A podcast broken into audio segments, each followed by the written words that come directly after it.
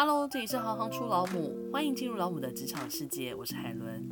特工盟老母下集继续来跟 Ariel 聊聊任职公安公司的危机处理经验与儿童重返街道游戏。在你们推动特色公园的过程当中，孩子在这里面扮演了什么样子的角色？像一开始的时候。我们就要求可以让孩子参与这个游戏场的设计，所以一开始他们可能就先看图，那但是后来我们觉得，哎，孩子说的很高，到底是多高啊？孩子很刺激，到底什么叫刺激？所以后来我们就是跟台北市政府啦，那接下来就是有其他县市政府都开始在合作，在全世界一个最大的游具制造厂商哦，他们甚至是有一个部门很有趣，他说他们做了新的产品之后呢，他们就会让小孩子带着 GoPro。去玩记录过程，记录过程，因为他们很在乎游戏性，这个游具有没有办法提供满足孩子需要的游戏？他们很多的知识都累积在这些设计师上面，跟游具厂商上面。以华山中央艺文公园来说好了，嗯，其实那是花了一年的时间去做设计。我们先带着设计师一起在这个基地上面，我们去探索一下历史的遗迹，然后来探索一下这个自然环境，因为那边曾经是华山烟厂嘛，设计的一些素材。放在草地上面，我们来观察看看，如果我想要它从这棵树到另外一棵树，它会怎么移动？它会用绳子来移动，还是要用木板，还是要用椅子？我们来观察它的游戏行为。说就有一个小孩就说：“我其实很希望我可以跟我的车车一起玩。”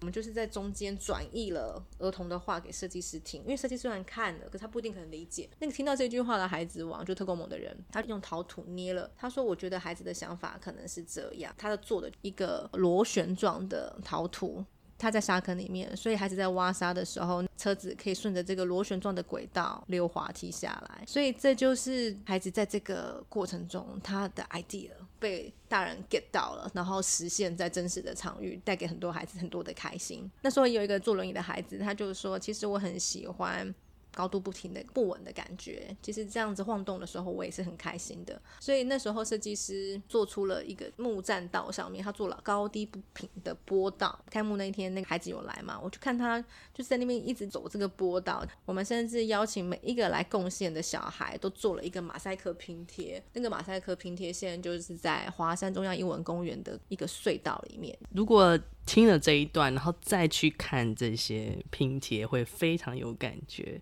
呃，我觉得大人最重要就是要蹲下来，去用孩子的视角去看待他的空间，应该是要怎么样去做设计，然后把耳朵打开，眼睛打开，去听、去观察、去理解。小孩子很常会担心自己说的不对，可是有了你们的转译，他就可以把他的想法描述的更明确。其实画完设计图之后，有再请小孩回来给建议，像那时候我小孩就说：“这多高？”这不够高，对，就是那时候设计师不是只有画图，他做了一个基地的模型，参与的孩子们，我们叫他们设计师，这些设计师呢可以来评图，他对那个设计师们评图吗？对，他对这个游戏场的设计师来提供他的建议。那我觉得这个过程其实是非常好的公民教育，一个孩子也相信他的。语言是有力量的，他是被信任的，其实就是父权给孩子一个很重要的一个过程。大人都会听他讲的话，说他会对自己当然更有自信嘛，对他当然更勇于表达他的意见，这是一个很正向的循环。开幕之后，设计师就是也在现场看。他就一直把这些经验就带着，接下来今年会开幕新的游戏场，也是他设计的，在青年公园。哇，多好！今年的什么时候？大概二月底就会开幕了。那你觉得在这个过程当中，你还会试图的去教导或是灌输他们一些什么样子的观念吗？像我小孩就会觉得说，哎、欸、妈，他们都没有要听你，为什么还要做？但后来就是因为看到更多的游戏场也是慢慢的长出来嘛，有慢慢的接近他的期待。很幸运的是，去年开出了一座游戏场，是他愿意再去第二次的这样。哪一座？大有梯田生态公园，真的非常欢迎大家去。但是在那之前，他就一直觉得很纳闷，为什么要做这件事情？那我就跟他讲了，有些时候我们可能不是马上就会看到成果，但是我可以看见别人的进步。那我觉得对他来说，这就是一个很不一样的想法。希望这个想法可以，不管他在求学的过程之中啊，或者是他以后追寻自己的目标，他都可以去思考一下。不忘初心。他看到了那个开始，看到了一些结果，有一座已经符合他的标准，还在桃园，不能天天去。所以其实他虽然嘴巴这样说，可是他其实心里还是那个小孩，你知道吗？他还是一直在期待着那个游戏场开幕。在台湾的社会，孩子就是很弱小的感觉嘛，他也不被重视。但是我很希望他们这些孩子知道，他们很重要。请教一下，你自己本来一开始的学习历程，跟你后来的职场工作其实是有很高度的相关。嗯，那你自己是什么时候开始立定往公关领域发展的？其实我大学念的不是公关，我大学念的是航运管理。航运管理，其实那时候去念这个也不是自己想念的，但是那个年代就是大学，你落点到哪里你就去念哪里嘛。好像是大二的时候，我们刚好社团跟德恩奈有一个合作，我们一起去街头劝募的活动。那时候德恩奈的负责人就是他们的公关经理，然后就觉得公关可以做这么多，其实对社会蛮有帮助的事情。所以后来想说，可是我自己大学并没有这样子的相关学历嘛，所以想说，那我出国去把这块补起来。所以就是那时候开始想要往公关这个方向去。后来念完回到台湾之后，做了两年的公关公司的工作之后，我就觉得在台湾做公关公司真的好累。你可以跟我们介绍一下公关公司的工作内容吗？因为它是一个每个人听到的时候都觉得哇，公关公司一定就是 party，然后发表会、记者会，然后所有的新品上市、明星的连接，这可能都是外在对于公关的想象。那实际呢？刚刚讲的那些其实也是我们工作的一部分。这些都是有做，但是其实我们花了很多的时间在做前端的公关策略的操作跟拟定，就是说今天这个新品也好，或者今天发生一个危机管理的时候，到底我们要用什么样子的角度去跟媒体沟通，去让大众理解我们公司的诚意也好啦，哈，或者是说我们的一个新品的优势在哪里？他会花很多的时间去做很多的企划啦，整很多的厂商一起来执行一项活动，所以其实常工作到非常晚，大家都是十二点以后才能回家。尤其如果你是碰到那种大型展览，像什么资讯月，你就是天天几乎都在展场里面，然后从早工作到晚上，非常的疲累。我觉得那个其实是可以学到非常非常多东西，但我自己也觉得那对我的身体来说，我觉得有点太过操劳。所以变成说，你们一到五可能就要为这些。去做事前准备，嗯，然后周末对实际活动时间就要继续 on 你的所有的工作的流程。我记得我最高记录有一次好像是从十一月到十二月吧，八个周末我只休了一个礼拜的周末。准备东西，然后就安活动。哦，活动安完之后，你要写结案报告，然后就准备下一场活动。所以其实就是一直反复反复的在做这些进行，而且还要做的事前沟通真的非常多啊。除了刚刚讲到的明星艺人嘛，记者，还有像是我们的业主，还有业主的其他的协力单位，可能广告公司啦，或者是活动公司，大家都还要协调。记得有一次我那时候好像是做国家地理频道吧，他们有一个麦克三下大师来台湾巡回他的作品，都已经弄到半夜两点，都看他场部都做的差不多。了，两点多准备要回家，就四点半，我接到场部公司的电话，说摄影作品受潮了。我们才刚挂上去没有多久，想说完蛋了，待会就要开展了，怎么办？然后就开始想办法去找台湾很大型的爵士影像来协助处理影像的部分。但我觉得那两年的学习对我后来的职场生活，或是在我到特工盟来议题的倡议也好，我觉得帮助都是蛮大的。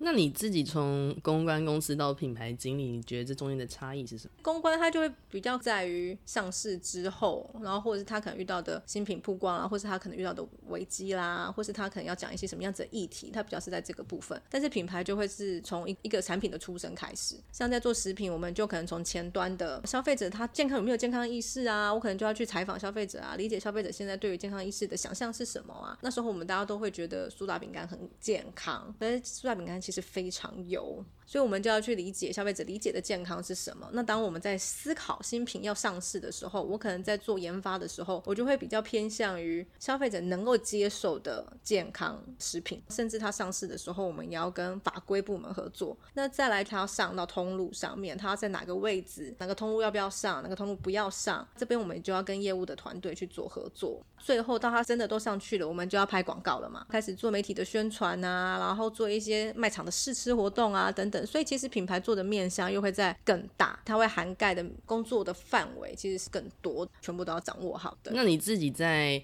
不论是公关或是品牌这两个角色的时候，有没有分别遇到过比较刺激的状况。记得我要结婚，台湾爆发三聚氰胺，我那时候在做麦斯威尔，整个模板的投票就是他从货架上移下来，然后立法院的立委吧，我记得就是拿着那个麦斯威尔摆那边，然后泡了一杯咖啡。叫那个叫反正就叫官员说，你喝你敢喝吗？这个中国毒奶这样子，我们常常笑，就是我跟其他做公关的朋友啊，或做品牌的朋友啊，就是说我们人生可能做了很多很多的议题啊，都上不了头版，但我们上头版都是因为爆发很大的危机这样子。我那时候在公安公司做苏酸定的时候，有一个新闻，就是讲很多的民生用品其实都有添加三氯沙，那个其实有致癌的疑虑。好、嗯，然后国外在下架，记得我也是还在休假，然后马上就被我公司的副总说：“赶快赶快，现在出大事了！”就是因为我是负责苏酸定这个公关嘛，在苏酸定的时候，我是在公安公司，所以那时候最主要就是我们怎么去收集市场的讯息，嗯，对，然后回报给啊、呃、我们的业主，就是 GSK 药厂、杜史克药厂，对于现在公关的方面的一个建议，在三聚氰胺的时候，那时候我是在品牌了嘛，对，我是业主了。第一线其实是通路，他就觉得说，我们现在都要赶快把这些下架，我这些东西都不能卖，除非你要提出证明啊，你要提出报告啊。而且他们下架都还要上新闻，不然人家就会觉得他们没有社会责任。对，所以那时候其实第一个动作，其实先去跟通路做沟通，请他给我们时间去做检验报告，那个处理的方式就会不太一样。那时候的客服也都非常的有力，因为那时候真的有很多稀奇古怪的电话，就有人说我得了癌症，一定是你们家的，我多喝你们家的咖啡。什么样特质的人适合做公关公司或是品牌相关的工作？吃苦耐劳，然后能够倾听别人意见的人。我们其实就是一直在理解市场消费者的期待嘛，然后去跟他做对话。所以我觉得能不能倾听别人，然后。愿意吃苦耐劳这件事情真的是非常非常重要的一件事情。它相对来说也是要蛮理性的，毕竟我们就是在用很科学的方式在看待，不管是议题的设定也好，或者是销售数字啊，其实都是非常理性的。最后一点是，我觉得他可能是要能够接受很多新的、很开创性的一些想法的人。那在这两个产业，一般新鲜人有办法进入吗？可以啊，可以啊，我们很需要新鲜的。的干吗？我都在那边工作。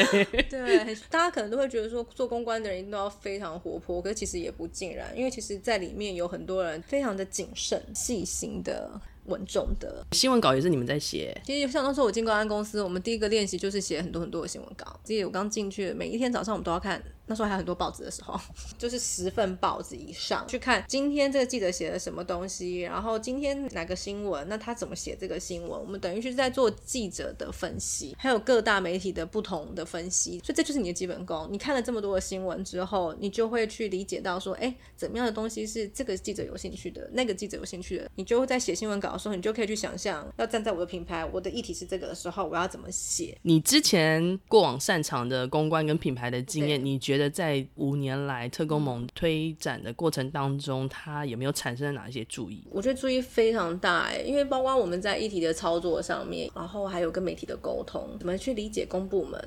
其实这都是在过去工作经验上面，我累积了很多，甚至是我们后来做街道游戏的时候，那一开始。并不会写什么政府的这种官方制式企划书，还有一些法规，其实完全不晓得。那其实也非常感谢我过去的合作伙伴、活动公司这个方面，告诉我们怎么操作。这些过去的朋友们也都带了一些他们的经验，包括我在做议题设定的时候，我可能会想说，哎，到这样做好吗？我要沟通这个角度吗？那我以前的公关公司的老板，他就无偿来提供议题的设定，大家愿意把他们的资源贡献给我。现在其实还有另外一个。职位，桃园市政府的研考委员会是一个由体制外进入到体制内的角色，在这个职位上，实质参与的决策有多少？研考委员他最主要的工作就是提供给市政府一些建议，所以这个研考委员他们可能会来自很多不同的面向。那也有像我就是做这种有跟亲子议题相关的，我们大部分就是针对我们的自己关注的领域，然后来看没有一些东西是。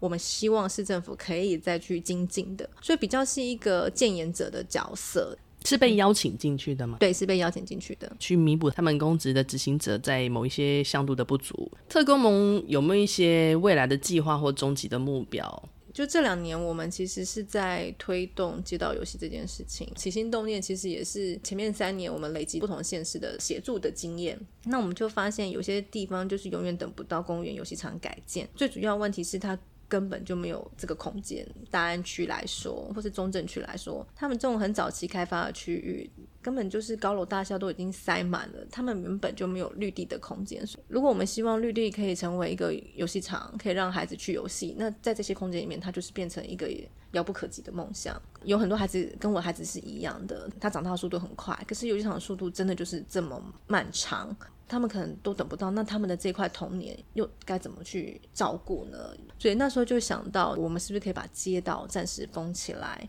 让孩子可以上去玩一玩，最主要是希望让大家看见这个城市里的儿童游戏空间是这么的不足够，大人都可以上街去做这么多风机爬马拉松啊，可以去迎神庙会啊，办市集啊，那为什么小孩不可以？他也是这个城市的居民之一，他应该享有平等同等的权利。就因为这样子的状况之下，所以我们这两年就开始去倡议要把空间释出。给孩子可以去自由的游戏，不是一些自式的游具，就透过一些松散的像纸箱啦、彩绘粉笔啦、橡皮筋啊、铁罐子啊，然后跟孩子们一起玩。还有一个很大的问题，其实就是玩伴的取得也是变得相对来说困难，因为就没有地方嘛，他去哪里集结？他没有办法集结，他就会变成回家打电动连线，因为他还是有人际的需求嘛。但我们是不是还能够提供其他的取代性，让孩子也有其他的选择？我们去年在在大安区办了一场，我们家小孩就在那边遇到了他曾经在公园碰的一个小孩，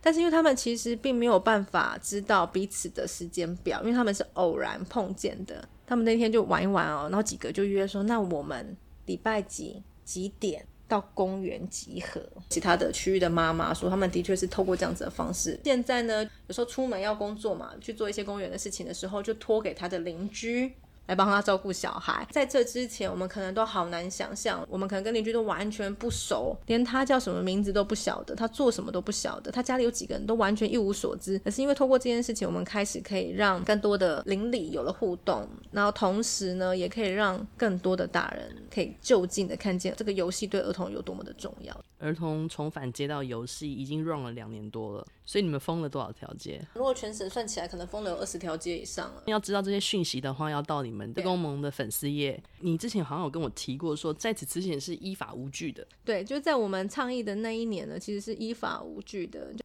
唉，叹口气，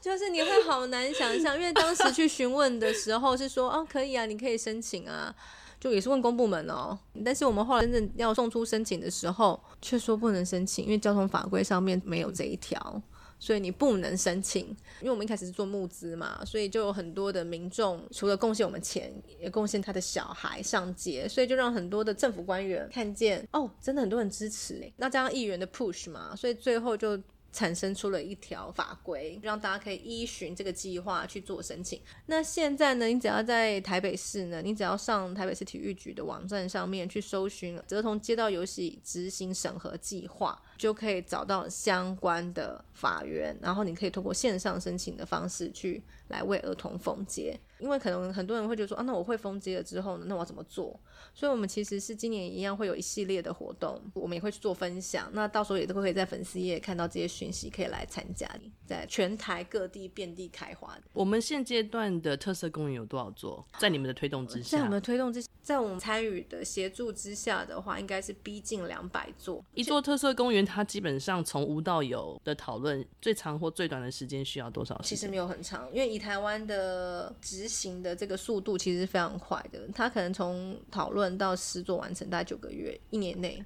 那有些像华山，那是特殊的案例，是我们就希望他可以拖很长的时间，好好的把这些细节、儿童参与模式做起来。二零一六年的时候，其实全台湾只有四座，我们就是放了一把火了之后呢，大家就开始啊被扰动了，被燃烧了，这把火就烧进了公部门，烧进了新北市政府，然后再慢慢的就全台湾整个就烧起来了。所以你们针对的这些特色公园，最近出了一本书，可以跟我们简单说明一下吗？对，这本书叫做《公园游戏力》，那最主要其实是精选了我们推动的二十二座个案例，里面就有它的故事。除了是讲这个公园有什么好玩，从职能治疗师、心理治疗师的角度来看，怎么样能帮助你孩子去发展他的潜，后面都还会有介绍我们在参与这些公园推动的人。这些人他们的信念是什么？他们的专长是什么？然后这里面还有掺杂很多，包括是风险的评估啦，自由游戏的想法跟理念，大家可以去购买，然后分送给议员也好，或是你的里长也好，或是你的学校也好，很多决策者心里想的都还是很低矮的那一种组合游具，可以知道说原来有这么多不同的游具，已经有人抢先使用了，然后目前这些人都还没有。被告 跟他们说，这些人都还活得好好的，做这些事情是没有安全的，对安全的，没有你想象中那么多风险，不然就会一开始就会一直锁在啊，那很危险呢，怎样怎样的。可是当你看到案例打开的时候，就会觉得哦，很多人在做一个。新的尝试的时候，我觉得我们都要理解那个恐惧、跟担心、跟害怕。从他自身角度去看的时候，他是会这样的，这都是很合理的。只是我们如何打开他的想象世界。后面其实也有各县市的特色公园。第一次听到这本书的时候，是联经出版社总编辑吗？对，他写了一篇 FB 的，他说伯克莱现在出现了那个妈妈跟处男的大战。对对对，他就说好久没有在排行榜上看到这么刺激的竞争。对，因为你们一推出之后，直接。就攻上第二名，所以我说哇，这是什么样的书？哎，不对啊，这不是我们现在在关注的议题吗？希望大家就是踊跃的去支持，看什么时候可以攻上第一，一起来把游戏很重要的种子把它散播出去，把这二十二座公园都找出来，然后好好的玩一遍。我觉得在这个过程中，每一步都是血泪史，血泪史，真的，嗯，血泪史，就是在做一些倡议的跟政治人物对话的时候，或是跟民众对话的时候，我常常会说。我只是告诉你我的想法，但我没有要说服你。这样子的话，别人才有可能愿意去听你说话。当我愿意同理别人的时候，那个对话机会才有可能被打开。谢谢 Ariel 今天的分享，谢谢，嗯、谢谢你们的挺身而出，让所有的孩子都能够受惠。好天气的话，带着公园游戏力去附近找看看，好好的玩它一场。如果你喜欢行行出老母，欢迎订阅和给五颗星鼓励。我们节目有非常多的海外听众，希望大家都能够到老母的 FB 跟我们打招呼，介绍一下自己，让我们看见老母的力量强大。当然也非常欢迎非老母们，谢谢你们的支持跟分享。我是海伦，我们下次见。